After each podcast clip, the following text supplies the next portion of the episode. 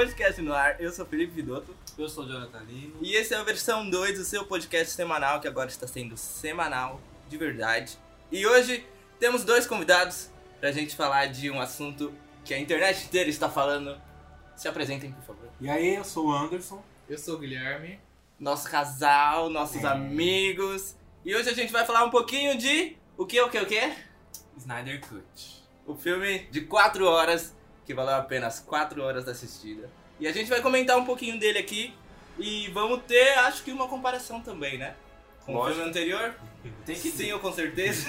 Precisa. Tem que ter. Tem que ter porque. Porque sim. Lembrando que o Liga da Justiça saiu em 2017. Quatro anos depois veio aí o, o querido Snyder Cut, que nem a gente não sabia que realmente ia sair e finalmente saiu. Pedido pelos fãs, né? Sim, e foi uma história horrível assim no meio desse processo, mas muito interessante a gente poder dizer. A gente já pode dizer um pouquinho aqui.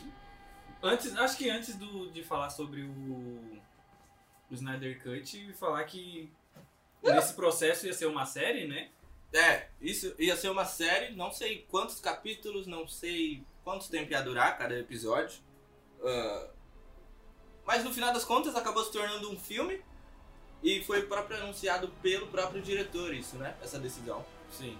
E a gente vai dizer mais um pouquinho aqui de todo esse processo e E também lembrando que o Snyder Cut é um reboot.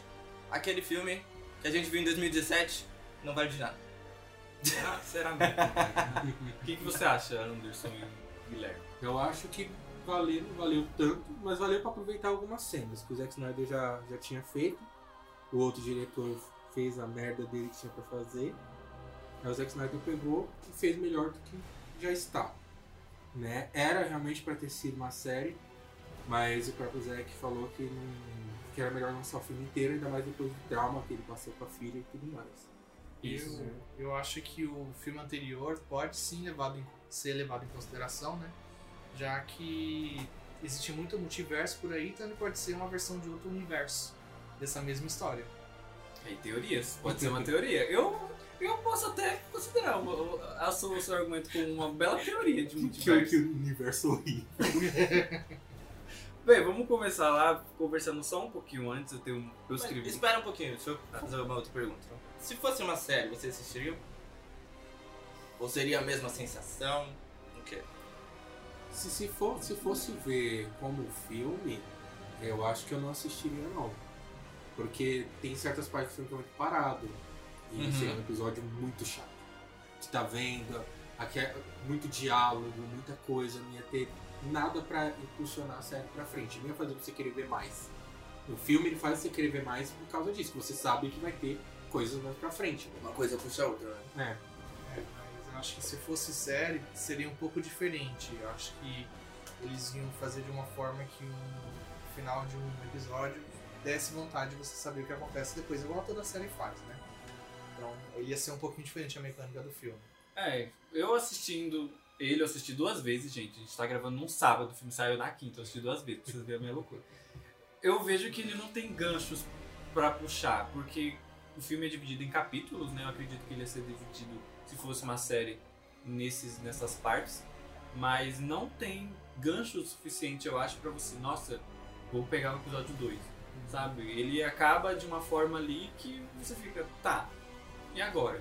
Mas acho que com o filme funciona, porque são capítulos, como o Anderson falou, que você sabe que vai levar ao final. Como série, eu não acredito que ia funcionar muito. É, e talvez iria atender um público menor, né? Porque Sim. as pessoas são muito reclusas à série. Temos exemplos aqui. É, não, mas eu ia assistir, eu ia assistir porque tem o Snyder God aí. Então, eu iria assistir. Bem, vamos, antes da gente falar do filme, vamos contar um pouquinho aqui da história. Que Zack Snyder, ele praticamente criou o universo da DC, né, lá em Homem de Aço em 2013, seguido por Batman vs Superman. E um pouquinho do Esquadrão Suicida, ele tem o dedo ali no Esquadrão Suicida. Só que aí o Batman vs Superman lançou em 2016 e foi um divisor de águas, né? Dividiu muita gente. Vamos já falar aqui com vocês, vocês gostaram de Batman vs Superman? Ah, Eu gostei de Batman vs Superman porque traz um- uma visão de, de super-herói diferente do que a gente conhece. Que os quadrinhos mostram, assim, é, eles não, não sendo levados tão a sério quanto no filme do Snyder é, porque o Batman vs Superman ele mistura religião, ele mistura arte, ele mistura um monte de coisa numa coisa só. Mistura sentido, mistura sentimento. Você precisa pegar as coisas para entender o filme. É um filme muito mais de você entender do que ele entregar o significado na sua cara. Ele faz você ir, faz você pesquisar, faz você querer ir atrás. Entendeu? Eu gostei por causa disso. Eu, quando fui assistir Batman Superman, é, eu assisti no cinema e na época eu não entendia muito de super-herói, né? Então, do meu ponto de vista, como uma pessoa leiga, né? Em quadrinhos, essas coisas, pra mim, nunca imaginei que o Batman poderia ganhar do Superman. Então. Uma surpresa. É, foi uma surpresa. É que pelo visto você pensa, pô, o Superman é o cara mais forte do mundo. É, o Batman não tem poderes, né? Aí você vai morrer. É, então, então tem uma piada. Eu posso superpoder, eu sou rico. É, Eu sou pobre. amo. Sinceridade em primeiro lugar. E também lembrando que o filme não se pode resumir só por Marta, né? Que foi o que todo mundo pecou no filme e falou, nossa, que filme horrível. Eu acho que o filme é mais, muito mais do que um. É, sim. E aí foi uma recepção de, horrível de crítica de fãs. E aí em maio, só dando uma observação aqui pra gente ver a história. Em maio de 2016, o, dia- o diretor da DC, o Jeff Jones, e o, o vice-presidente da Warner, o John Barry, foram nomeados para co-dirigir essa divisão da DC, né? E eles praticamente supervisionar as decisões criativas, de produção, criar essas histórias, ligar essas história, histórias entre si, né? Igual acontece na Marvel, dando um paralelo aqui. E aí, o estúdio quis deixar né, o tom dos seus filmes mais leve, porque viu que é muito sombrio realista. A gente viu isso lá um pouquinho no. Acho que a gente viu mais no Batman vs Superman do que no Nome de Aço, eu acho. Sim, Não sei se vocês acham a mesma coisa. sim, sim. E a partir disso, o estúdio acabou querendo interferir no visual de Esquadrão Suicida. Não, lembro, não sei se vocês lembram. Esquadrão Suicida ia ser sombrio. E aí do nada veio um trailer totalmente despirocado, com cheio de cores, neons e tudo Uma mais. música feliz. Né? Queen, sim, Queen e essas coisas, e a gente viu o estrago que foi o Esquadrão Suicida, que bem provavelmente o estúdio deu uns cortezinhos ali naquele diretor. Sem dizer o que fizeram com o Leto, né? Também. Exatamente, teve muitas filmagens com um Jared Leto que foram cortadas do filme. Que foi o cara que vendeu o filme, né? Se for Hum. pensar. Sim, o é, o Coringa, o Coringa praticamente vendeu o filme e o estúdio acabou tendo esses cortes e também acabou interferindo nas filmagens do, da Liga da Justiça que estava sendo filmado nessa época. Sim. E aí, esse diretor né, da Warner, nesse, nesse processo, acabou levando duas pessoas, duas pessoas lá, que era esse Jeff Jones e o chefe da, da, DC, pra ficar lá de dedalha no Zack Snyder, porque ele já estava dirigindo o filme e falou, olha, a gente quer que o filme seja mais leve, assim, porque ele já estava dirigindo o filme e de alguma forma também eles já queriam meio que demitir o Zack Snyder porque ele estava fazendo uma missão tão totalmente diferente que esse novo diretor da Warner queria que fizesse. E no meio desse processo também, eles queriam que o filme do Zack Snyder, o Liga da Justiça, tivesse só duas horas de duração. Vocês acham que ia dar duas horas de duração certo aí no Liga da Justiça? Não. Ia, ia ser uma coisa muito rápida, que nem outros filmes que tem por aí, que não ia explicar nada, nada, só ia jogar as informações pra você e é isso. É, mesmo que o pessoal fala que se tirar as partes de câmera lenta dá duas horas e meia de filme, né? Mas muitas das partes de câmera lenta eu achei que deixaram o filme muito mais potente, né? Ficou muito melhor. Algumas partes, outras foram necessárias, tipo Deus no cachorro, câmera lenta. Quando eu assisti o Homem de Aço e o Batman vs Superman com o Simon, eu, eu até falei pra você, eu acho que as coisas estão indo rápido demais. Eu gosto desses momentos de apreciar o- momento, a paisagem, uma história bem, sabe, bem distribuída, bem explicada. Não que o cara tá aqui ele aparece da nave do nada, sabe? Eu gosto que a coisa seja muito bem explicada. E tipo, eu vejo isso num filme de 4 horas. E eu achei muito bem feito. Sim. Se fosse duas horas, talvez não ia rolar. É. Bem, é. O, esse cara da Warner acabou falando que tinha que ser duas horas e a gente viu o que aconteceu com o Liga da Justiça, porque o filme tem duas horas cravado. E o filme é aquele desastre que a gente viu em 2017, né? Duas horas contadas. E nesse processo aí desse estúdio, como eles já queriam demitir o Zack Snyder no meio do processo das filmagens, eles acabaram chamando o Joss Whedon, que foi diretor de Vingadores e a Era de Ultron. E foi chamado pelo Jeff Jones para revisar o roteiro de Liga da Justiça. Então ia ter refilmagens, ia ter esse, essa merda que aconteceu em 2017. E ele era só para revisar o roteiro, mas acabou assumindo a direção, porque o Zack Snyder teve que abandonar o projeto por causa de uma tragédia que acabou acontecendo na família dele, que a filha dele se suicidou, né? Se eu não me engano, ela tinha problemas com depressão. E ele ainda estava lá nesse projeto da, da Liga da Justiça, mas ele acabou desistindo por causa de tudo que aconteceu com a família dele e tudo mais. Ele desistiu, ele e a esposa dele, né? E aí, o Joss Whedon acabou fazendo a direção e reescreveu. Ele reescreveu e refilmou, pelas notícias que a gente viu e tudo mais, cerca de 3 quartos de Liga da Justiça. Vocês acham que isso é muito? 3 quartos? Eu não sei, eu sou de matemática. A gente, a gente Três quartos é praticamente o filme inteiro. Ele só não editou os créditos. A maior parte. A gente viu no filme que sim. É, é um, é um 75% de 100? 3 quartos. Isso, exatamente. Então, a gente viu aquele, aquele desastre. E uma coisa bem interessante que eu peguei de uma matéria, gente, lá. é, essa matéria tá em inglês, a gente pode até deixar meio linkado aqui. Que o, o cara, o diretor da Warner, falou assim, ó.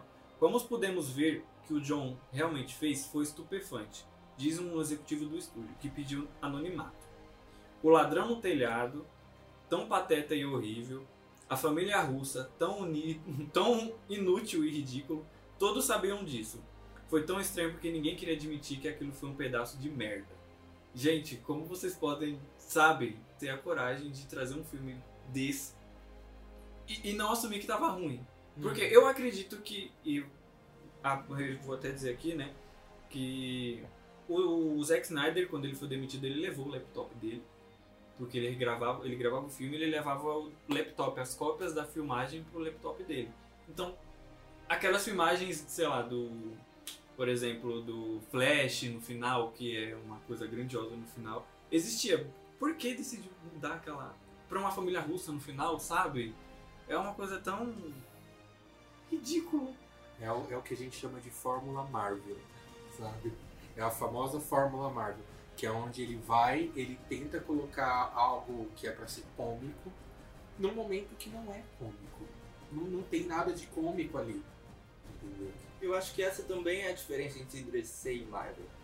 A piada é sombria da DC. O filme é sombrio. E tipo, você vem me entregar um Liga da Justiça duas horas colorido, com uma música do. Sabe? Tinha K-pop. Não, eu, eu acho que o tom. Em qualquer momento da nossa vida que a gente conhece DC, a gente sempre lembra DC por conta de Batman e Superman. Você sabe o tom que o Batman é.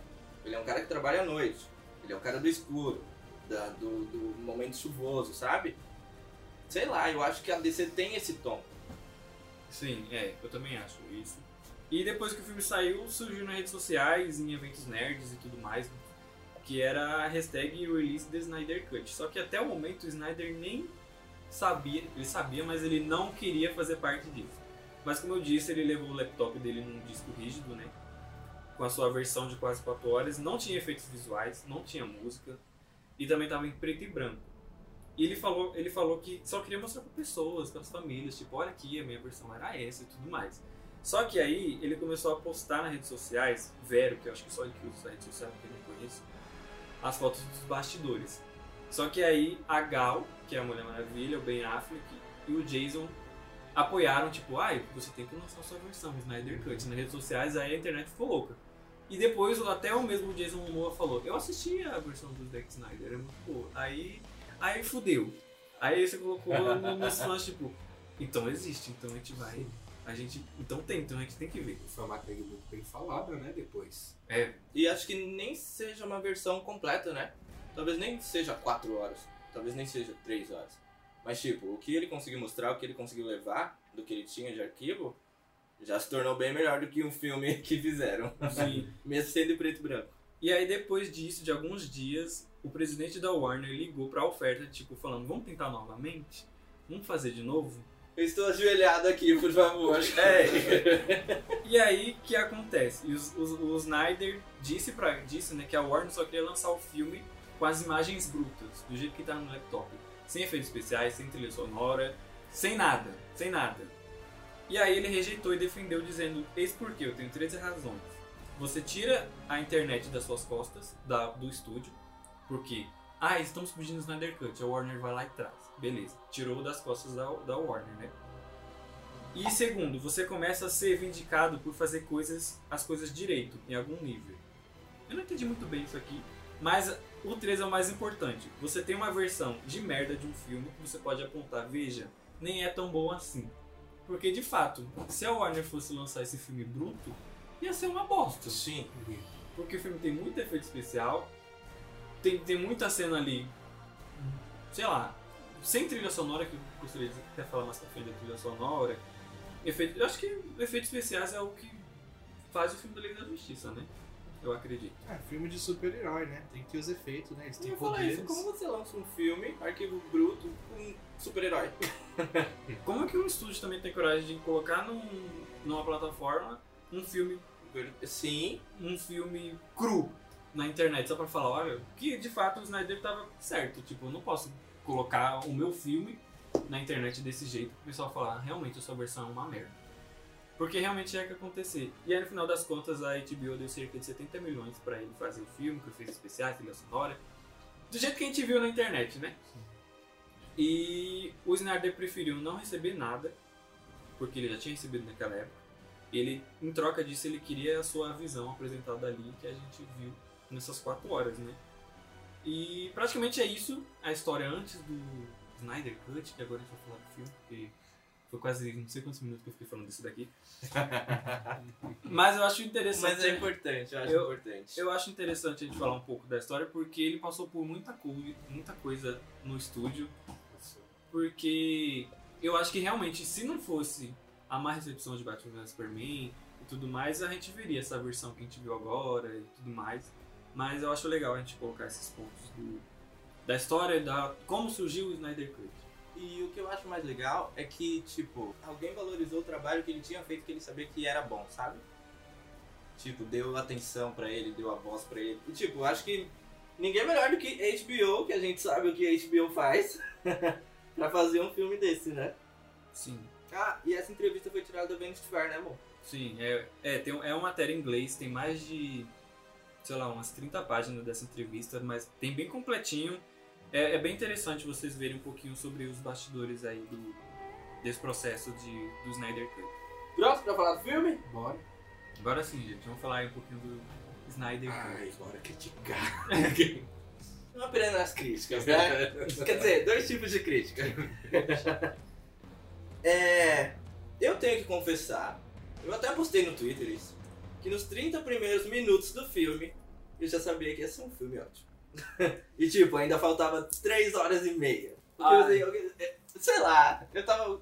Não sei, eu tava com um hype muito alto.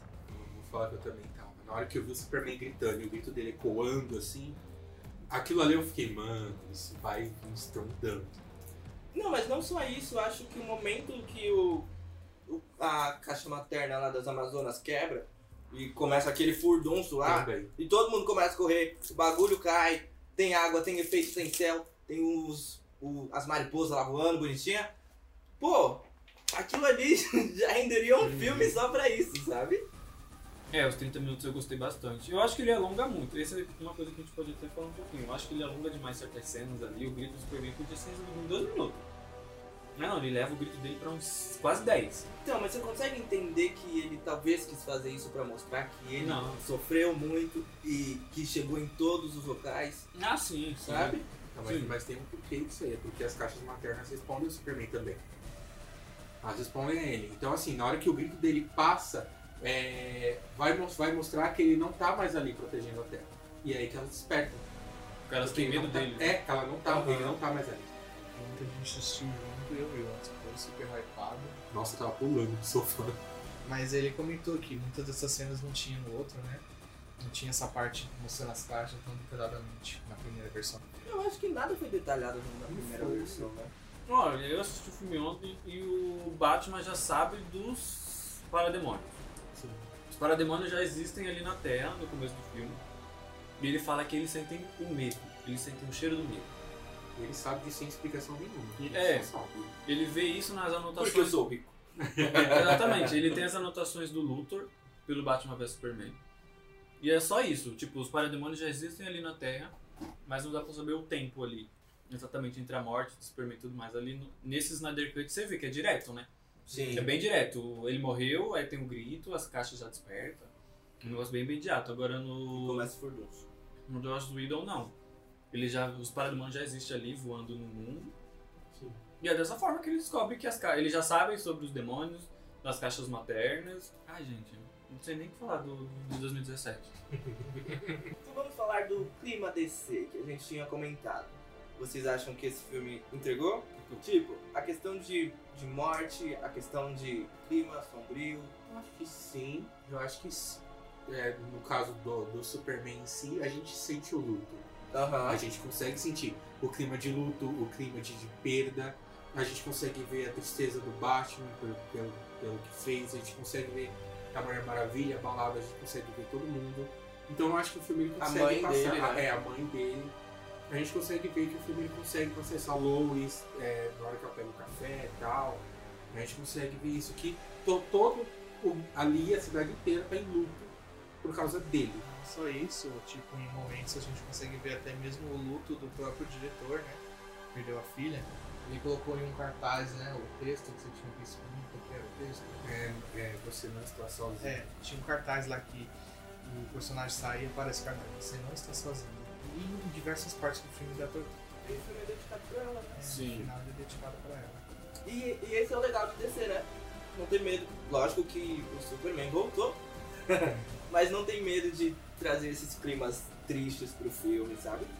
É, Eu acho. agora eu não sei, agora eu não sei mais, né? Porque as coisas mudaram.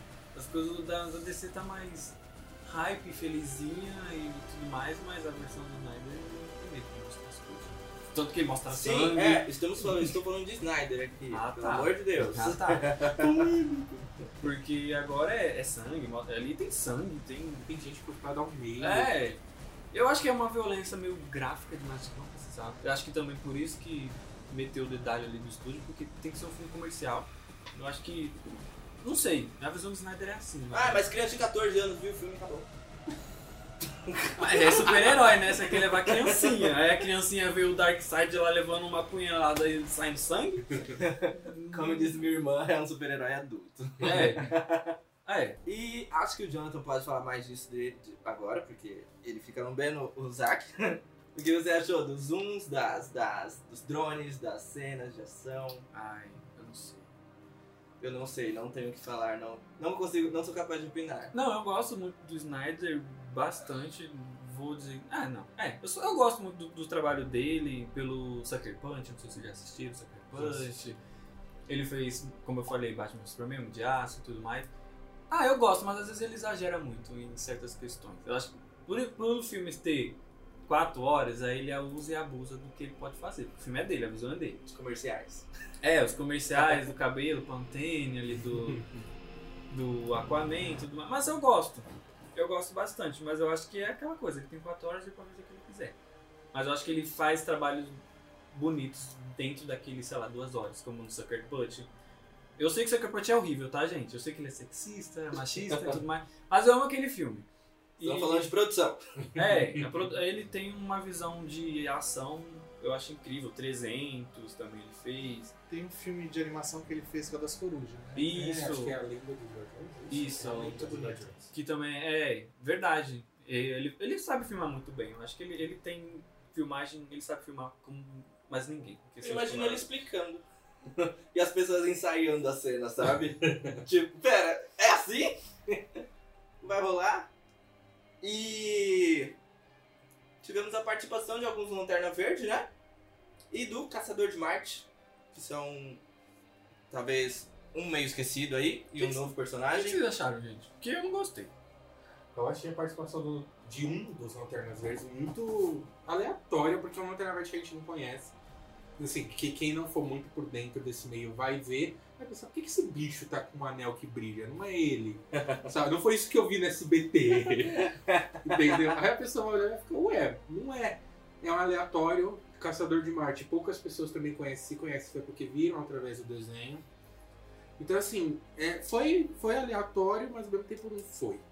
É, eu achei, tipo, eles explicaram muito bem todos os personagens, mas Lanterna Verde não explicaram nada. Só apareceu lá, teve algumas menções, né? O, o cara do mal lá falou, ah, não tem lanternas e nem Kryptoniano. é, nesse mundo. Então teve menções e apareceu lá, mas se for ver a aparição é como se fosse só uma menção também, não tem explicação É, um- é nenhuma. tipo um easter egg, né? É, tipo um easter egg. Tipo, ai, ela falou, né? Ai, foi, trouxe, juntaram os Atlantes com Amazonas e as tropas da Lanterna, só tem a tropa de Lanterna, só tem um. Só tem um. É, Só tem um. Pra mim deveria ter mais lanternas ali. Que- É, só tem um mesmo. E o bicho morreu e o Só apareceu embora. um. Só morreu, Não sei né? se já tinham morrido outros antes. Mas o do Caçador de Marte... Ai, gente, é- é- Acha que é um, pode ser um gatilho aí pra alguma teoria? Algum próximo. alguma coisa próxima? Ah, gatilho, né? Gatilho é quando ele, quando ele é, fala que ele tá à disposição, é pra Liga da Justiça, né? Que não é só feita por aqueles heróis que a gente viu no filme. Sim, e como a Diana falou, compre uma mesa só que pra mais espaço pra outros, É. né? E ele fez esse propósito. Ele fez de propósito. Né? Tipo, tu criou gancho pra um filme que não vai ter continuação, mas, tipo, sabe? Mas tipo, se, se tiver, eu faço. Se tiver, ó, chama. Toma aí. O pai tá on. O golpe tá aí, cai quem quer, e eu caí. Eu também caí. Vocês têm um arco preferido? Arco não, desculpa. gente. Vocês têm algum capítulo preferido? Alguma parte preferida? Eu tenho da volta do Superman. Nossa, eu achei, eu achei aqui, a- o capítulo dele muito bem trabalhado. Cada cena, cada, cada parte que ele aparece, aquela parte dele ali com a borboleta voando em torno dele, dá pra ver claramente é, que a- aquele ser é poderoso, aquele ser é único, ele tá ali. E a câmera vindo devagarzinho assim pra ele. Nossa senhora! é, lembra muito. Ovulei. Lembra muito aqueles filmes gospel, sabe? Jesus. Jesus.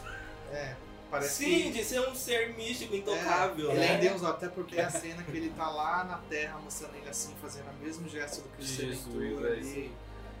É, o Snyder ele faz de propósito. Ele, Faz. tanto no, no Homem de Aço ele fala, eu tenho 33 anos. Gente, 33 anos. Na idade de Cristo. Pelas histórias bíblicas de 33 anos, alguma coisa assim. Que eu lembre é. Eu nunca cheguei a ler a Bíblia inteira, mas 33 me lembrou Dark. Mas o que eu lembro Outra Não, coisa. é a idade de Jesus. é a idade de Jesus. Eu- No Homem Aço ele fala, eu tenho 33 anos aqui na testa. Você Fala, Outra- opa. Outra referência bíblica é, a- é quando ele tá na nave e o, e o pai adotivo dele e o pai dele, de Krypton, estão falando com ele eles falam uma frase que é "Am- ame a todos eles como nós amamos você, seria é, ame ao próximo como a ti mesmo. Aham. Seria uma referência bíblica, porque o Superman é visto como algo assim, como um salvador. É, é, tanto que você falou que o Batman Superman você gosta porque ele envolve religião, essas Nossa, coisas. E aí o Superman retorna e, e ele faz o que o É, Guilherme falou. Ele volta. É, ele volta com os braços estendidos assim e voltei. Ressuscitei. Cheguei! Sai ali do, Então, da pedra. É, é esse o meu, o meu capítulo.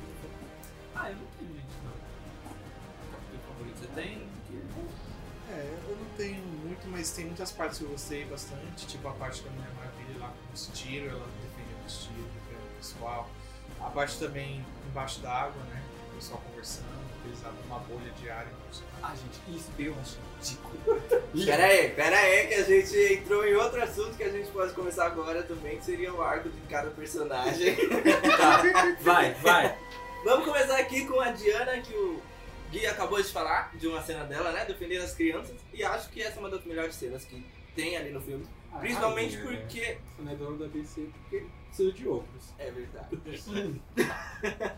Principalmente porque antes vem uma cena em câmera lenta, né? Que é que o Anderson citou aqui, acho que o Jonathan citou, o Gui também. Alguém citou aqui, falando que ela foge das balas, e é praticamente 10 minutos dela fugindo das balas. Fui eu. E depois ela vai muito rápido defendendo todo mundo com aqueles braceletes que eu não sei. É. Ah, é. O arco da Diana eu gosto. Não, todos os arcos ali são bem aproveitados, né? A origem dela já foi apresentada. É, já foi apresentada, já teve o filme de origem dela, então a gente já sabe o que é Mulher Maravilha ali. Então não tem muito o que dizer da Mulher Maravilha, assim, pro filme. A gente já sabe que ela é poderosa, que ela tá na Terra dos Homens e tá defendendo o mundo ali. Então acho que não tem muito o que dizer da Mulher Maravilha. Eu posso dizer a trilha sonora dela. Belíssima. Sim. E adaptável pra momentos também, né? É, uma coisa que eu vou dizer aqui, eu já conversei com o Felipe antes, é aquela cantoria toda vez que ela aparece. Era isso que eu ia falar agora. É lindo, mas repete toda hora. Repete. E não tinha no de 2017. Não tinha. Eu, eu, não, eu achei incrível, eu achei lindo, me arrepiou. Mas chegou em um momento no final eu falei, não precisa mais. Toda hora que ela vai fazer uma cobração, fica. "Ei, Lá vem ela. Não precisa. Não Chegou! Teve uma hora que eu queria rir com essas cantorias, mas. É, é bonito, eu achei bonito. Ah, é memorável. É. Ah, Batman. É o Batman. Gente, por favor, ele, ele é rico, vocês têm que falar alguma coisa. Ai, ai, ele, tá, ele tá ali pra fazer o papel de personagem culpável da merda que ele fez. Né? Que foi não, não compreender nada, só ir com rancor e raiva e fazer o que tinha que ter feito e cumprir o papel dele que ele mesmo falou. Tanto que nesse filme ele ouve mais às vezes. Né? É, ele não tá tão sombrio. Não. Ele tá, uma, ele tá uma, um personagem de fé, de carisma. Isso que eu ia falar, ele é é, agora ele é movido pela fé, Sim. não é movido pelo, Ele- pela raiva. Ele Ele é, pelo jeito. ele é blogueiro, ele é paz e amor, ele tá ali na dele. É, e a gente já viu ele também no Batman vs Superman. Então... Tanto que ele nem liga mais tanto pra ficar escondido, né? Tem uma cena que ele tá com o Aquaman conversando lá, bem alto, assim, pra todo mundo ouvir. Ah, eu sou o Batman, eu sou o Batman. O Aquaman Bruce! não sabia que o Batman vinha até mim. Eu fiquei, e aí? Esqueceu sua identidade secreta? Nola não gostou. E o Jason, Mamô, quer dizer, Aquaman, né? Sempre aparecendo de última hora, meio ranzinza, Pra mim não foi- quer fazer as coisas. pra mim ele foi esquecido no rolê. Pra mim ele Foi eu senti um pouco, pouco também. Ele foi pouco aproveitado. Ele foi muito pouco aproveitado. Aquaman? Sim. Ah, gente, eu acho que também por causa que já tem um filme de origem dele. Mas eu acho a Diana tão presente. Sei lá, os momentos que ela fica com o Bruce ajudando, ela vai falar com o Cyborg. É, Não sei. O, Aquaman parece que ele foi colocado lá pra ser o personagem do contra. Porque tudo ele discorda, tudo ele desconfia, tudo é um motivo pra ele achar ruim. Colocaram a imagem de, carran- de carrancudo dele muito ali. Então só dele aparecer você pensar, ah, carrancudo cara. E ele é o tempo inteiro. Ou pra também ter aquela teoria das Amazonas, dos homens e dos Atlantas. Tem que ter um Atlanta no meio. Ele. Tanto que eu não achei que ele ajudou muito até, se for ver. Não ajudou muito o pessoal. Até mesmo lá na briga lá com o Superman, do nada o Superman bate dele sai voando. Aí tem uma hora que o Superman taca o Flash, o Flash vai lá e derruba o Aquaman de novo lá pro fundo. Em câmera lenta. ah, é. A única coisa que ele salva ali é no túnel, né? É. Pra, pra pessoa não ser, pro pessoal não ser inundado. ah, mas ele deu uns bons socos no. É. É, E eu ficou na que bolha. ficou muito fácil eles terem roubado lá a caixa materna lá do. do Eu também achei bem desprotegido aquele negócio. Não, É, foi uma cena de 10 minutos com as Amazonas, que inclusive me arrepiei inteiro. Comparado a 2017, que eu vou dizer. mulheres armadas. 2017, gente, aquela cena é picotada. Nossa, picotada! Me dá raiva! Ela é contada num flashback. Ela é contada num flashback. Me dá raiva. E eu assisti o de 2017 depois eu voltei pro, do, pro do Zack Snyder. Gente, é muito bem trabalhado. Você fica com medo do, do Lobo da Steppe. O bicho é ameaçador. No outro, Sim. aquela cara de, sei lá, Ai, do Agostinho Carrara. já já eu falo dele.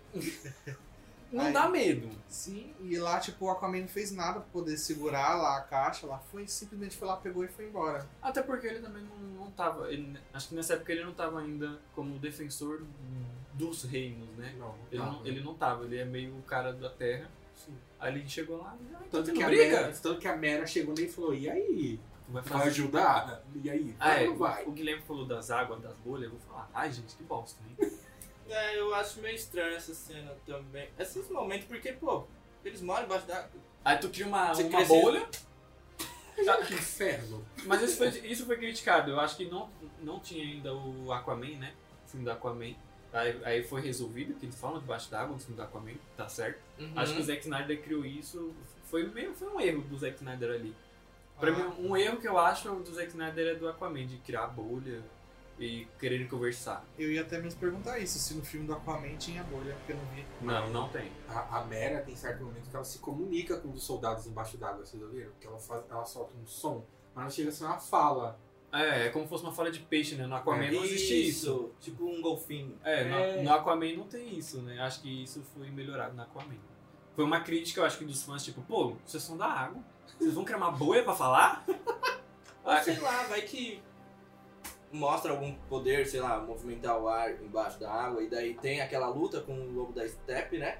Que até a Mera coloca ar dentro da cabeça dele, e ele começa a soltar ar. Na verdade, ela tira o líquido dele. Ela, ela tira o sangue dele. Ela começa a, a manusear a água que tem no corpo dele. É, ela- é ela- ela- Então, talvez seja algum motivo dele ter mantido, sabe? Não sei. Não sei. Até porque ela faz esse poder no Aquaman. Que ela consegue, ela faz um negócio com os vinhos em um momento lá, ela puxa a água dos lugares. Não sei. Mas, de certa forma, faz sentido ter uma bolha pra conversar, porque vocês já tentaram conversar embaixo da água. Sim, Não mas dá. eu não sou um Atlanta. Mas eu não sou uma Mas não dá. Então, acho que vamos para o personagem, acho que mais vangloriado aqui. Não, não vou falar dele agora não. Vou falar do Superman. O que vocês acham desse Deus na Terra, a versão de Zack Snyder no Você vai falar filme? Snyder God, né? Yeah. Mas ele é mesmo. Ah, fale você, Anderson. Ah, eu sou bem cadelinha de Superman. Eu gosto bastante. É o meu, é o meu personagem favorito da DC Comics. Ah, mano, não tem o que falar. Eu falei do, do capítulo dele. Pra mim, foi, foi muito bem trabalhado. A volta, ele, ele agindo como, como se ele soubesse que ele, que ele é algo forte. Ele sabe o que ele é. Ele sabe que ele, que ele, po, que ele pode e o que ele não pode fazer. Ele sabe. Então, assim, eu, pra mim, ele foi, ele foi um personagem bem aproveitado mais bem aproveitado do que no de 2017, que ele foi visto até como alívio cômico, em determinada parte, que eu não consigo ver o Superman voltar da Sim. morte pra ser alívio cômico. Entendeu? Pra ficar brincando. De corrida com flash. Pra mim, ele tem que voltar mesmo como algo divino, como algo, porra, voltou. Principalmente pelo clima que tá tudo, né? Eu só tenho uma crítica que, tipo, quando ele voltou, a gente não sabe se ele esqueceu quem ele era, aí do nada ele vê a Lois Lane e se lembra de tudo, não sei. A gente não sabe se ele se lembrou de tudo, se não se lembrou, se no final lembra. Isso ficou um pouco confuso pra mim. É porque assim, lembra que eles falaram que a caixa materna, ela ia dar, ela, ela constrói, só que com base no desejo da, do portador, tá usando uma delas. Então eles queriam trazer o Superman pra luta. Ele veio com esse intuito, ele não veio com o intuito de compreender. Ele não veio, tanto que o primeiro intuito dele ao ver as pessoas ali foi identificar se cada um era uma ameaça. E na hora que o Cyborg é, o sistema de Cyborg apresentou que ele com ameaça, o Superman viu que ele era uma ameaça também. E, E aí ele teve foi. aquela briga. Você vai bater em mim? Vem! E vamos, vamos concordar, ninguém ali parava o Superman. Não, Ninguém. se eu deixasse, o bicho ia destruir tudo. Aí veio a Luz Lane e. Ah, Mas é bizarro que aí do nada ele olha pra ela e se lembra de tudo. Eu quero fazer um comentário. Uma, uma coisa que eu gostei do filme de 2017 foi aquela parte do Superman pega o, o baixo e pergunta, e aí, você sangra? Eu achei que faltou. Ah, eu pensei que Eu ia ter queria. essa cena também. Eu queria, eu, ia falar, tua cara! Na tua cara! É, essa, eu, eu pensei que ia ter. Eu falei, ah, aquilo foi doído. Aquilo foi legal. A única coisa que eu vou falar que foi legal do vídeo foi essa. E acho que as cenas dos Flash são uma das melhores também, né? Mesmo trazendo o tom cômico pro filme. Eu acho bem legal, bem aproveitado. O que vocês acharam? Então, o Flash, depois a gente vai falar do Cyborg, né? Mas o, o Flash foi. é, não tem filme de origem, até agora não teve nenhum filme. Então teve que apresentar ele de alguma forma. Ele teve que mostrar a história dele, mostrar um pouco dele com o pai dele, dos poderes dele. Então acho que foi. Na verdade, o filme tem mais a história dos dois ali, né? Principalmente o do Cyborg, depois a gente comenta. O, o Flash, ele foi alívio cômico sem ser alívio cômico, porque as piadas teve momentos que não teve graça. Sim. Ele fazia piada, mas só que não. Fazia parecia ser uma coisa. não era forçada, que nem no outro, entendeu? Que se, parece que ele se esforçava pra fazer uma piada que você tinha que rir. Não. Não, a gente só viu a piada, é, fez uma piada. Mas ele continua é, carismático, você consegue gostar do personagem, você consegue gostar do que ele te apresenta, entendeu? E a cena dele salvando a menina no carro, acho que foi bem comercial mesmo, né? Oh, nossa. Bem propaganda. Aquela música ali. Mas achei, eu achei bem legal. Ah, Eu inclusive gostei. aquela menina é a Iris West. Ela é uma, da, é uma das pessoas que vai trabalha, que trabalha com ele nos quadrinhos. Eles se conhecem ali, naquele momento. Sobre o Flash, eu gostei da- dos efeitos especiais. Só uma coisa que ficou meio confuso. Tipo, quando ele, na primeira vez que ele começou a tipo, desacelerar o tempo, aí ele começou a ser muito rápido, né? Quando ele foi virar, o sapato dele estragou tudo. Mas aí depois, quando ele pega a salsicha, a salsicha vem intacta. Aí a gente fica sem entender muito bem. Tipo, o sapato estragou porque ele tava sendo muito rápido, mas aí a salsicha, que é menos forte que um sapato, não, não estragou. Mas ele apenas pegou e. É a observação do Guilherme. É porque ele corre com os pés. Talvez a a salsicha já estava frita. Na hora que... Tanto que a Arnes, ele pega ela, normal, ele pega assim só, coloca, que se ele for na velocidade, ele parte mesmo bem. Vai cada despedaço. É. Então, acho que temos que falar agora do Cyborg, que foi aproveitado no Amém. filme. Amém, senhor. Tadinho desse menino. Eu acho que todo mundo se questionou no filme anterior por que o Cyborg, tipo, ele é muito importante, muito, muito, muito. A gente percebeu agora. E por que que ele não foi aproveitado no primeiro filme? Porque muitas cenas dele foi, sei lá, a história dele contada foi muito rápida. Foi. E a gente viu que foi cortado muita coisa Muita coitado. coisa. Tanto que o ator fez um monte de, de denúncia com o diretor, falando que ele era abusivo e tudo mais. Tanto que o Joss Whedon não tá mais envolvido em nenhum projeto da DC, porque ele tá envolvido com assédio sexual. E a gente pode até comentar sobre isso, porque não sei. Pode, pode falar. Das questões do, desse filme com outro, que o Joss Whedon fez umas cenas bem, bem ruins, né? Com, Mulher, com a Mulher Maravilha, tem muita cena de baixo mostrando a bunda da Mulher Maravilha, que não existe nesse aqui. A própria Gal falou que ficou incomodada com isso também. Sim. E até o Guilherme comentou com a gente antes da gente fazer o podcast da cena que o Flash cai em cima da, Mulher- da Mulher Maravilha. Eu acho que eu vi um vídeo que ela se negou a gravar essa cena e foi uma dublê que gravou. Foi uma. Exa... foi, foi exatamente. uma E você vê exatamente a cena depois que ele sai, a cara de bunda da Gal Gadot de fazer aquela regravação. Tipo, ela tá no chão, ela tá. Ah, o que aconteceu? Sabe, eu não estou confortável gravando.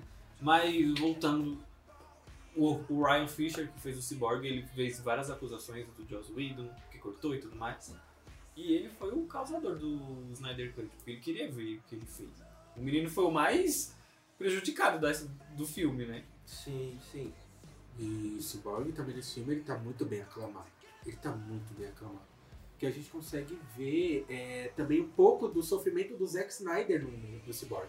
Aham. Por causa da perda, é, dele não estar sozinho, é, dele ter os problemas internos dele, que por fora ele se acha um monstro, mas por dentro ele é forte. Ele só precisava se reconhecer mais por dentro. Entendeu? Ver isso também. Eu achei muito diferente que só mostra um pedaço do rosto dele de humano. O restante é tudo máquina, né? Eu tô acostumado a ver um cyborg que tem, um braço também, além do braço robótico, um braço também de humano. É que ali é muito mais mente também, né? A mente dele é de um humano. É, ele é quase um visão. É, quase visão mesmo. Ele é quase um visão. Só que, é, praticamente ele é quase um visão ali da DC. Mas ele, ele tá bem aproveitado em tudo ali da, da DC. E também eu acho, eu anotei aqui que tipo, ele foi criado a partir da, do poder de uma das caixas mães. E como você deixa isso irrelevante no primeiro filme, sabe? É. Porque ele é a chave. Ele é a chave pro, pro negócio parar de funcionar. E tem uma explicação bem profunda ali dele falando, olha, a caixa materna ela ligou, mas depois ela desligou. Meu pai ligou ela e tudo mais. Sim. No outro filme, você pensa, nossa, mas a caixa materna ligou com ele, mas por que não ligou de novo? Tá desligado. Que foi uma das coisas que me deixou bem indignado no outro filme, porque ele, em todas as animações do quadrinho, ele é importante. Toda vez que tem o nome Darkseid, caixas maternas, o Cyborg está envolvido. Primeira, é, a primeira pessoa que você pensa é um cara. Ele está envolvido.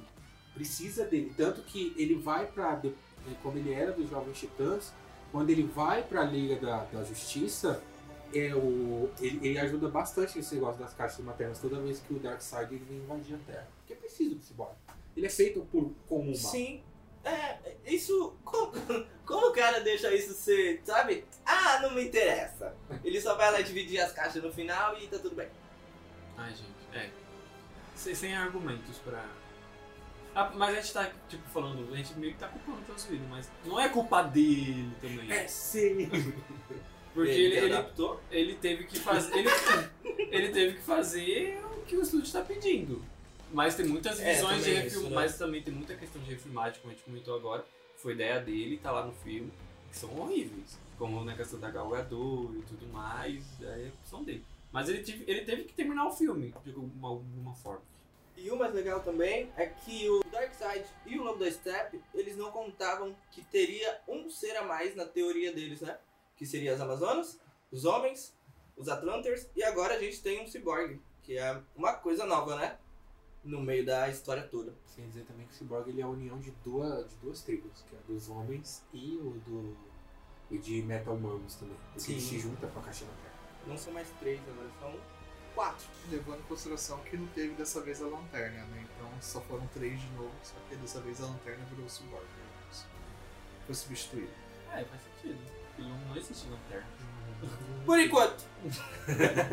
e o Lobo da Steppe, o que vocês acharam? Um vilão melhor do que o anterior, lógico. Muito melhor. Ai, gente, eu assisti o 2017 e tem uma história tão horrível.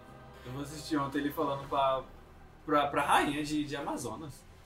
Ai, minha querida, quando eu juntar as três, as três caixas maternas, você vai me amar. Todas elas vão me amar. Gente, que bosta é essa? É sexo? Vá merda. Você é um vilão! É que, no, é que no, no filme de 2017 ele é usado como capacho. Vamos ser sinceros, ele é usado como capacho. Nesse ele não é usado como capacho. Ele é como um capacho, só que o capacho trabalhava. Aqui você só percebe que ele é um capacho quando aparece o superior dele. É.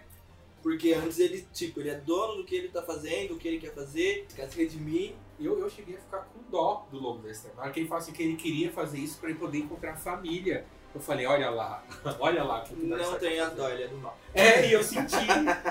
Olha lá, querendo um negócio com Thanos. Eu me identifiquei. Mas essa observação que o Jonathan falou sobre ah, vocês todos vão me querer, que não sei o quê, só me fez lembrar de uma cena como Mulher Maravilha, que ele falou, ela é minha. Ela falou, não, eu não sou de ninguém. Nossa, sim. Muito boa a cena. Sim. Sempre independente, né? Nos Sim. três filmes que ela aparece. E os efeitos especiais dele tá muito ruim, gente. Pelo amor de Deus. Sim.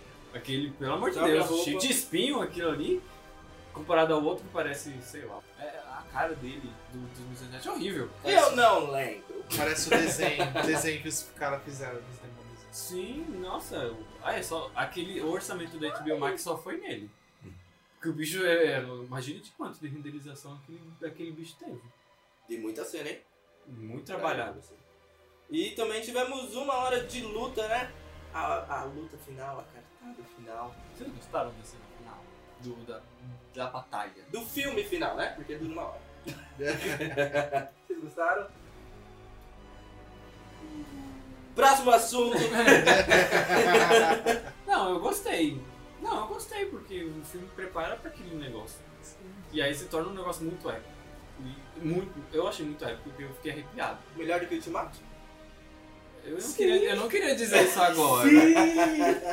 Eu não queria. É, eu soltei lá nos meus stories eu falei, gente, vou ser polêmico. Melhor que Vingadores do Ultimato, desculpa. Com certeza. O filme, o filme é lento. Na verdade, o filme não é lento, ele tem ação, né? Dentro dali. Ah, eu acho que é uma história explicada. Eu acho que, É. eu acho que funciona. Sim. Funciona. E aí o final, eu acho que ele, ele eleva, assim, o filme. A trilha sonora também, Jesus amado. É que assim, ele. é, no momento do final do filme, os personagens ele- eles, eles têm. a- eles aproveitam bem o tempo deles de tela, mas ao mesmo tempo a gente sabe que é a preparação de um tapete pro Superman chegar. E na hora que ele chega, basicamente a luta acaba. Fim, acabou. Sim. Sim. É um, é um preparatório pra ele, mas ainda assim não tira o foco dos outros. Então foi bom por causa disso. Não foi aquela coisa. A galera chegou e pá, pum, pronto, acabou. Não. Tem, tem diálogo, tem construção. Tem um plano, né? Né, Vingadores?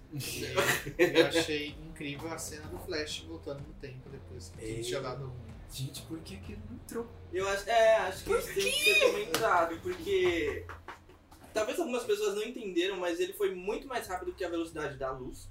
E daí ele conseguiu voltar no tempo, dar a impressão, né, de que ele está voltando no tempo, mas ele está ainda indo pra frente do tempo. É. Entendeu? Não, eu não entendi. Parece que ele tá voltando, porque as coisas estão voltando. A cena tá voltando. Mas ele tá indo muito mais rápido do que aquilo está voltando. Hã? Não, o do que Ah, está vindo. Eu acho que eu entendi.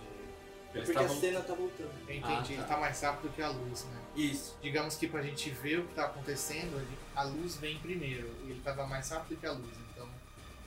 E a interpretação do Zack eu acho que foi muito boa. até. Falou mal do quê? Do Zack Snyder? Ah, Nunca critiquei. Ou quanto que eu critiquei tadinho desse, desse cara, mas ele me entregou. É, apesar de que cientificamente é impossível ser mais rápido que a luz. Star Wars, explique. Mas falando sobre. entrando, entrando nesse tópico, o. Aconteceu. Vamos dizer que aconteceu e não aconteceu, né? Porque antes do Superman voltar, teve aquela visão de que o planeta ia ficar pra. ia explodir, né? O planeta, ele ia. Ia, ia ceder as forças do Darkseid. É, e meio que aconteceu. Às vezes eu vejo isso muito como uma linha temporal, sabe? Dali. Eu acho que vai acontecer, depois que a gente vai falar do sonho, vai acontecer e ele só criou outra linha narrativa dentro daquilo ali. Às vezes eu penso dessa forma, ele não voltou no tempo. Ele entrou em outra outra questão ali, não É sei. que, é que assim, eu- o Cyborg ele só conseguiu acessar aquilo depois que ele, que ele entra em, em contato com a nave do Superman, né? E a nave do Superman, Sim. ela é conhecida por mostrar essas coisas, Aham. entendeu? Porque o- an- quando o Superman veio pra cá, é, a nave foi construída pra dar, para ensinar ele sobre o planeta. Então a nave tem que estar programada pra mostrar todas as visões das coisas. Uhum. Mas voltou, mas eu não sei, gente. Eu ali é uma teoria minha. Tipo, voltou, eu sei que voltou, mas eu acho que criou outra linha narrativa ali dentro. Do que a gente vai dizer do sonho. Do sonho. É, sonho Sim, talvez futuro. é, esse é o próximo tópico. Não E vai. vocês estão falando, é, tá fofo. Então vai. Então vai. Que são os sonhos do Bruce e a visão do Cyborg, né? Que ele tocou na nave. E o Bruce, acho que ele tem o sonho duas vezes. No final e quando ele tá dormindo lá na. pra fazer aquela baleia funcionar lá, bonitona. É, e também tem no Batman vs Superman. Bem Ah, raro, sim, sim. Que ele acaba pegando o Batman e mata, o Superman mata e tudo mais. Eu acho que aquilo vai acontecer, mas aí eu vou dizer dos roteiros de Liga da Justiça que a gente vai ver aqui no 2 e 3, se entender. Mas eu acho que va- pode acontecer. Eu acho que pode acontecer. Poderia acontecer, eu não sei. Pode acontecer sim. Inclusive acontece. Nos quadrinhos acontece. Quando o Flash fala que a Lois é a chave, nos quadrinhos quem mata a Lois eu acho que é o Coringa. Tanto que é uma coisa que fica em questão no filme, né? É. Quando o Coringa mata a Lois Lane, o Superman fica louco.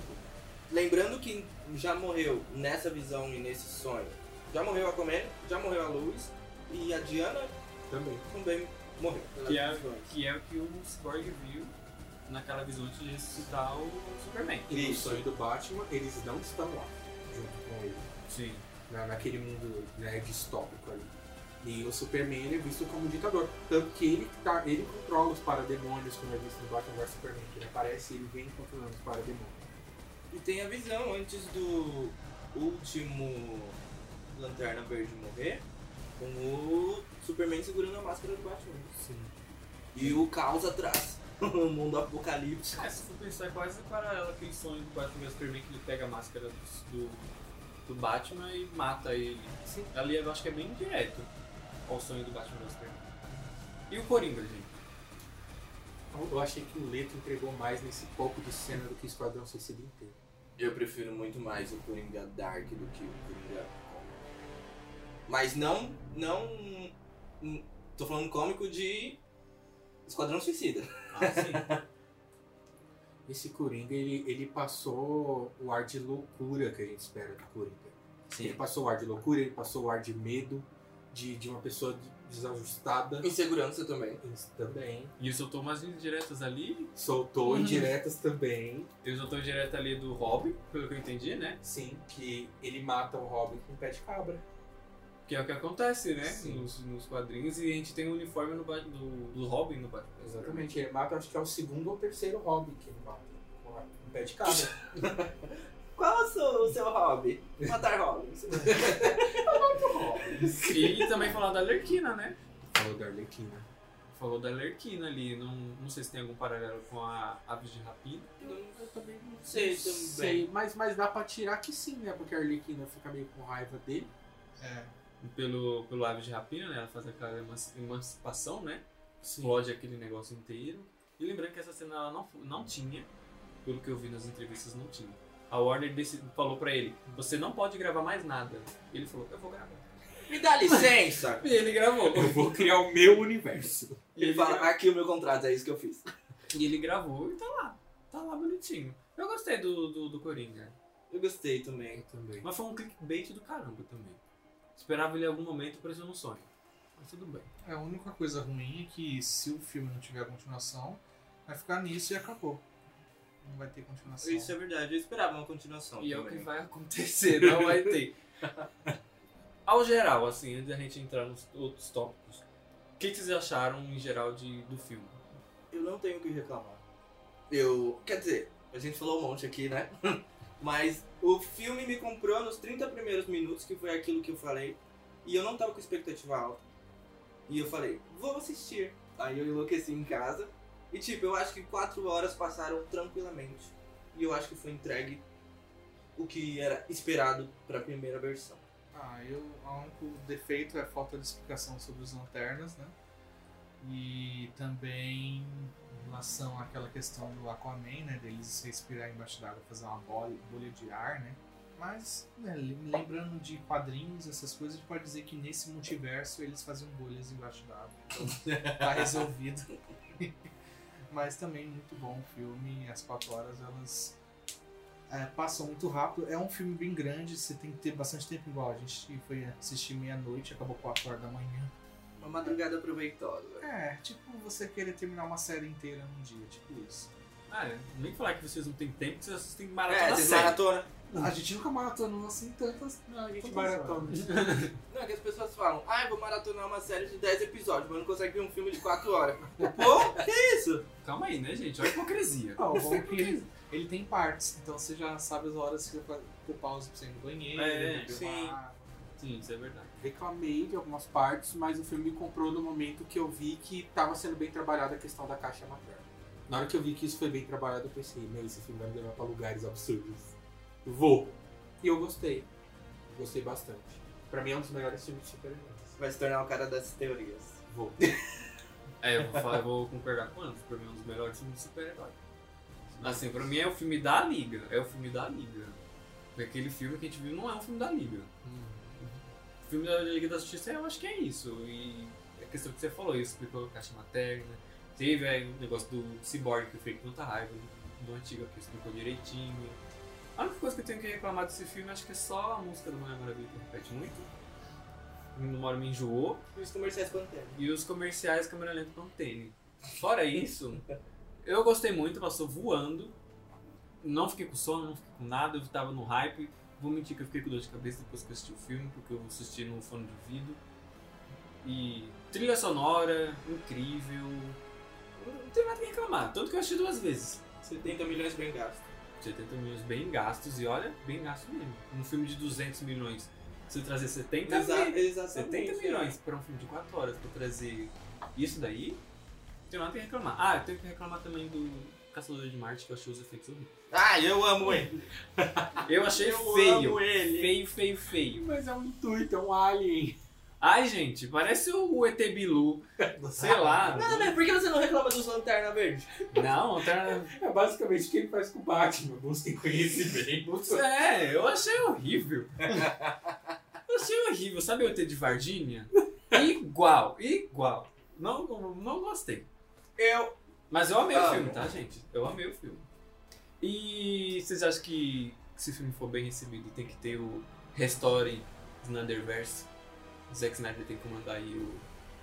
Comandar o futuro da DC. Precisa. A gente precisa. Precisamos até de um esquadrão suicida escrito direito. Já vai ter. Que tá pra rolar, né? Eu acho que vai ser bom esse daí que você falou. Vai ter o James Gunn, que fez o Guardião das Galáxias, eu acho que vai ser bom. Então não podemos descartar o novo, né? É que eu acho que às vezes as pessoas estão meio cansadas de filme de super-herói que sempre se dá bem. Que sempre tem as coisas clichês, sabe? Tanto por cor, tanto por piadas. A gente tem isso em Marvel. E tipo, eu acho que a DC é possível entregar esses filmes mais sombrios, mais realista, né? É o único filme que é, saiu dessa questão de ah, no final todo mundo, todo super-herói ganha. É o. Acho que é o Guerra Infinita, né? Que no final todo mundo perde. Sim, é. É, é um, é um paralelo, é isso que eu acho engraçado. As pessoas ficam julgando tanto a DC, aí a Marvel. Desculpa, gente que falar de Marvel. Mas aí a Marvel faz um negócio fora da curva que é não ganhar. Aí você fica naquela depressão. O DC faz isso direto, não é um negócio sombrio realista, vocês criticam. Aí a Marvel vem porque ela é colorida, porque ela tem piada, porque ela tem isso. Aí o vilão ganhou. Ai, nossa, gente, que filme incrível. Eu gosto muito de Guerra Infinita, pra mim é- é o melhor. Nossa, dá um rei em Ultimato e filme da Guerra Eu, eu Infinita. também acho, muito melhor.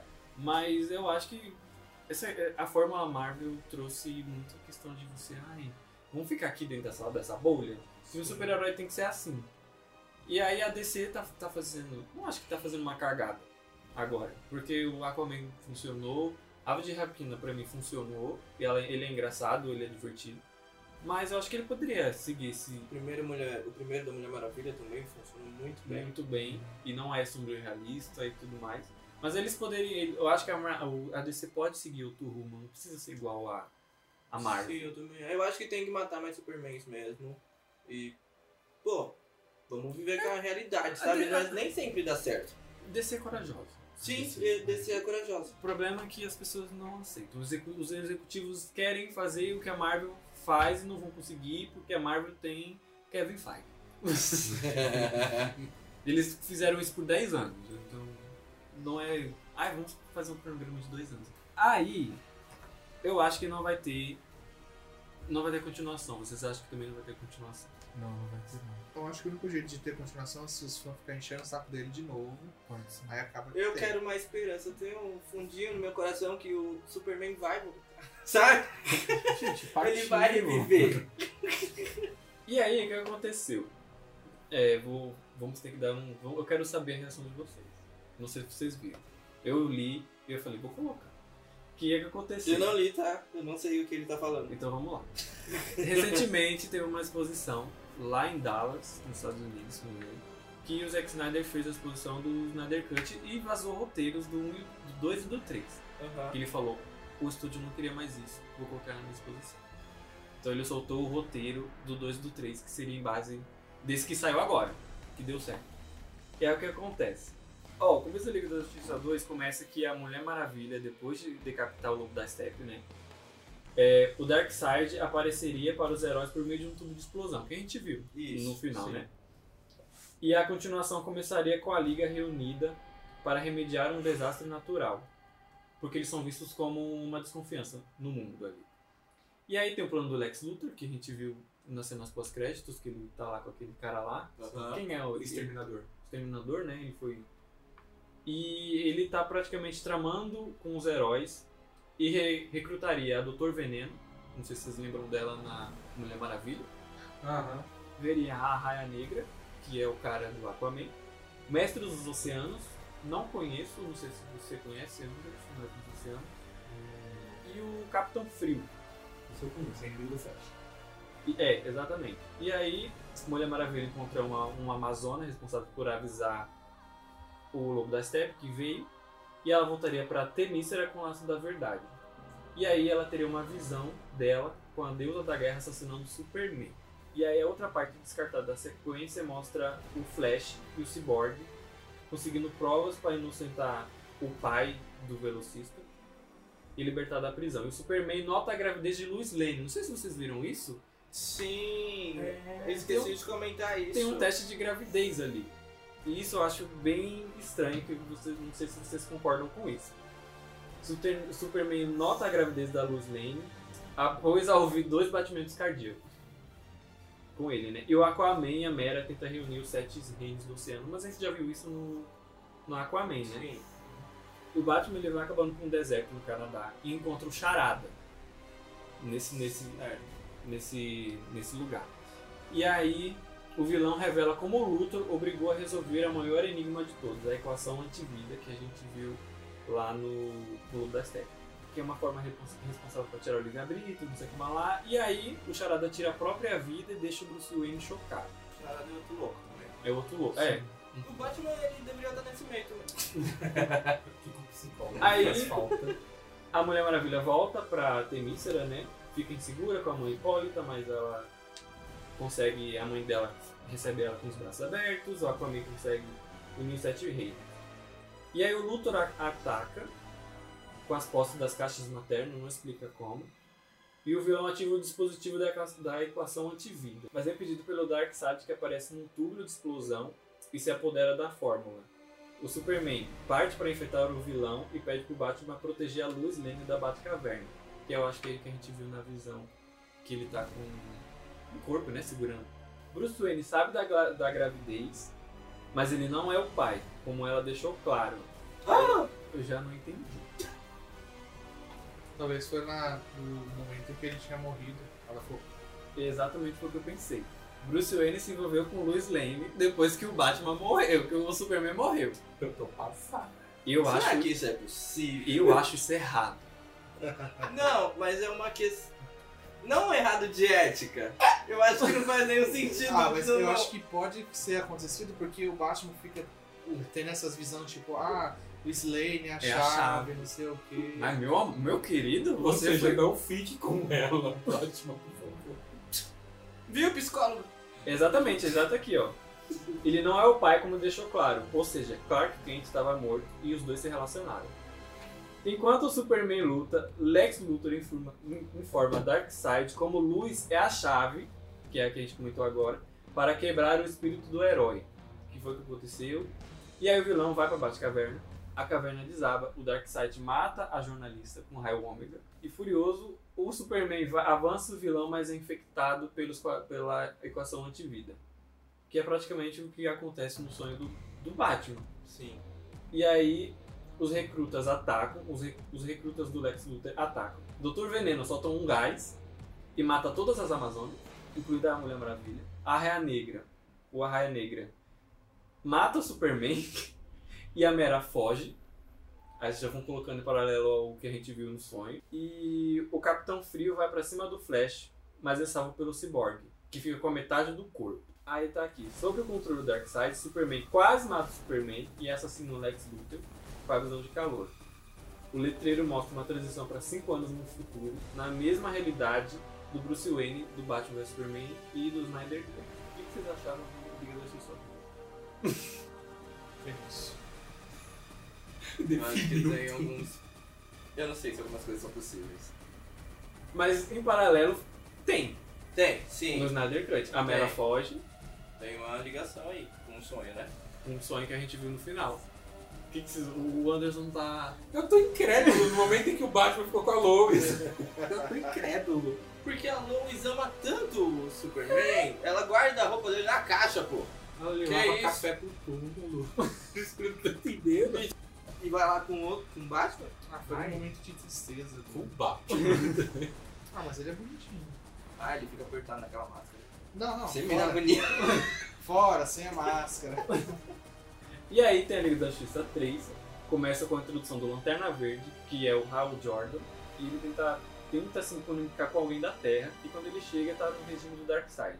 É recebido pelo Batman, mas ambos são atacados por parademônios. Aí tem o Pistoleiro, que aparece para ajudar, e o Flash salva o Homem-Morcego. Aí conta como a tropa dos Lanternas Verdes foi dizimada, também explica o plano do Darkseid de atacar todos os problemas.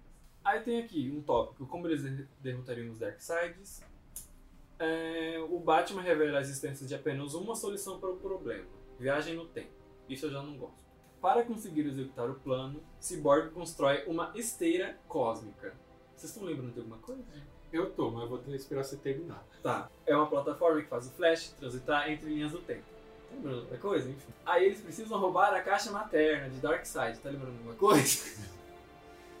tá. E aí, mas aí, quando eles ativam o o artefato, Superman sabe a localização de todos eles. Quando voltasse no tempo, Flash avisaria Bruce de toda a situação, mas teria entre 15 a 10 segundos para fazer para fazer para que toda a existência do velocista seria apagada. Depende, né? 15 segundos de flash ou 15 segundos do tempo? 15 segundos do Flash avisar o Bruce Wayne. Aí tem aqui Batman, Lanterna Verde, Pistoleiro, invadem a fortaleza de Darkseid para controlar, para pegar uma caixa materna. O Superman ia conseguir perseguir eles, mas lutariam com os personagens da Batcaverna, que é bem rápido. E aí, Clark Kent mata o Pistoleiro, a Mera, Lanterna Verde, Cyborg e Batman. mas aí o Flash volta no tempo e recupera de novo eles. Tá? Aham. Tá, tá incrédulo, Continua. tá incrédulo. Aí tá aqui, de volta no tempo. Flash voltaria no exato momento em que Luz conta pra Bruce sobre o bebê não ser dele. Mas o Barry diz para o milionário, ela mentiu, você é o pai. Logo depois disso, o velocista Escarlate é desintegrado. Aí aqui, Luz consegue avisar sobre o plano de Lex Luthor, Dark- Darkseid surge e quando soltaria os raios ômega na direção dela, Batman entra na frente dela e seria atingido, mas sobreviveria. Superman chega, luta com Darkseid, quem não consegue usar a antivida e decide recuar. O Liga da Justiça praticamente inteiro, né? Aí, isso daqui foi antes do, do, do segundo filme, tá? Ele matou a, a Luz Lane, então o plano do Dr. Veneno, do Arraia Negra, e mais os oceanos não dá certo. Então a Mulher Maravilha, o Aquaman, tá todo mundo vivo. O Flash voltou já 5 mil vezes. o- e o né? Flash tá vivo também. Darkseid tenta outro ataque. O alienígena avança na Terra com a força total. E a Liga não está sozinha. Porque aí eles estão com todos os super-heróis, né? E até a mesmo o Lanterna Verde. E a tropa do Lanterna Verde está viva. Eu ia falar isso, ia estar a tropa de todo mundo. Sim. É um só. Igual na cena que mostrou a- aquela batalha lá, que ele tentou invadir a Terra a primeira vez, vai acontecer a mesma coisa de novo. Exatamente. Aí durante a guerra, Flash consegue derrotar os, os exércitos sozinho. Cyborg destrói as caixas maternas e Darkseid enfraquece. Como ato final, o Batman se sacrifica para destruir o vilão. Praticamente esse é o final. Aí tem aqui um prólogo, com Batman morto. Mulher Maravilha vira a nova renda da Amazonas e negocia paz ao mundo inteiro. Aquaman vira o rei dos sete mares, quem já viu isso. Cyborg evolui como um deus no mundo digital e consegue manipular a aparência para parecer um humano. Superman pegou. Aí, aí, aqui é o, é o que pega. Superman pergunta para a Lois se o filho é do Bruce. E ela admite que é. E aí, 20 anos depois, a taxa de crimes volta a aumentar em Gotham. Com alguns membros da, do, eita, com alguns membros da Liga da Justiça, Lois revela ao filho sobre ser filho do Bruce Wayne. E assim surge um novo Homem-Morcego em Gotham, que é o filho do Bruce Wayne. E assim acaba o filme de Liga da Justiça 3. O que, que vocês acharam do Liga da Justiça 3? Totalmente sem sentido nenhum. Eu acho ruim, porque ele destrói a história dos filmes anteriores. Eu acho que a partir do momento que você mexe com coisa do tempo, é que você não sabe mais o que fazer. E o Flash, ele tem esses negócios de fazer cagada toda vez que ele volta no tempo. Tanto que tem um arco que chama Flashpoint, que é construído esse negócio pro Flash ir no tempo e tal. Só que tá horrível. Aí, né, na- sabe? Tá muito mal trabalhado. Não faz sentido porque se você for ver, o Flash já teria voltado e conversado com o Bruce em sonho lá, se é que foi sonho. Então não faz sentido ele voltar de novo e as coisas melhorarem se na primeira vez não melhorou. E outra, o, a Lois, ela não pode ter filho do Batman. Não dá. É, Eu acho que esse é isso é o que não me desce. Não é nem canônico. Acho que eles só fizeram isso pro Batman poder morrer e nascer outro. E Ou isso, pra ter um porquê pra outro filme. isso que eu acho que mais perto na história do Zack Snyder se tivesse continuação de Liga da Justiça 2 e 3. Sim, não, não dá, porque o, o Batman realmente tem um filho de sangue. Ele tem um filho de sangue. Que inclusive vira um Robin também. Que vai pra frente vira, o- vira um homem morcego. Tá na Mas, lista. É, todo órfão é Robin. Só que é, não é o filho dele com a Lois. O filho que a Lois tem é com o próprio Superman. É um filho dele mesmo. Então, no momento que o Zé, se o Zeke for mesmo fazer isso, caso ele tenha essa oportunidade, ele vai quebrar todos os paradigmas que já tem. Entendeu? Fazendo e, e não ser dá pra ver o sofrimento da Lois em todos os, em todo o tempo que Superman não tá. o 4. Não sei. E é aquilo que eu falei. Ela guarda a roupa dele. O Anderson falou que ela dá chá pro túmulo. tipo, porra. Tu vai se relacionar com o Batman? É, mano, tem tanta gente na cidade. Eu tô pensando aqui, será que foi por isso que o Batman deu a casa pra ela? Ele comprou a casa de volta. Mas aí fica um negócio. Mas esse que fica um negócio. Mas praticamente é esse o roteiro de Liga da Justiça 2 e 3. Eu acho que é bom ele parar talvez no segundo. Eu acho que o 3 é muito extrapolante demais. Ou então ele pode partir. Quer dizer, parar no 2, né? Ou então ele pode, também, pode partir pro universo dos quadrinhos, seria muito mais viável. Que ele já vai, constrói o negócio do Flash, Flash volta no tempo, avisa a Bruce que a Lois é a chave, porque matou a Lois. Aí nisso ele volta pra onde ele tava depois de falar com o Batman, tá um caos total, onde a Mulher Maravilha se aliou ao Superman, onde ela mata a Mera. Aí sim, beleza, onde ela não morre. Só tira o filho do meio. É, entendeu?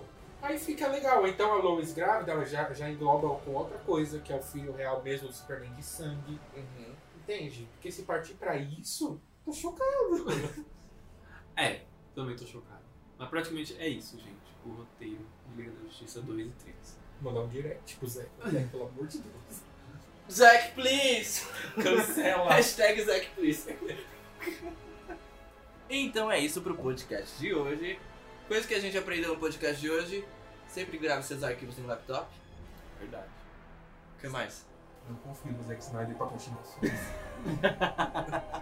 Não confio. E também não crie esperanças para os próximos filmes, ok? Obrigado a vocês dois, meus Ai, amores. Nada. Tamo Até- aí. E venham pra mais, né, amor? Sim, vamos chamar pra mais. Até aleatórias. Sim, conversas aleatórias. Que ainda não tivemos nenhuma. E esperamos que o podcast seja semanal, como está sendo sempre. E até o próximo. Espero que tenham gostado. Compartilhe, que ajuda a gente. Bom dia, boa tarde, boa noite. Tchau. Tchau. Tchau. Tchau.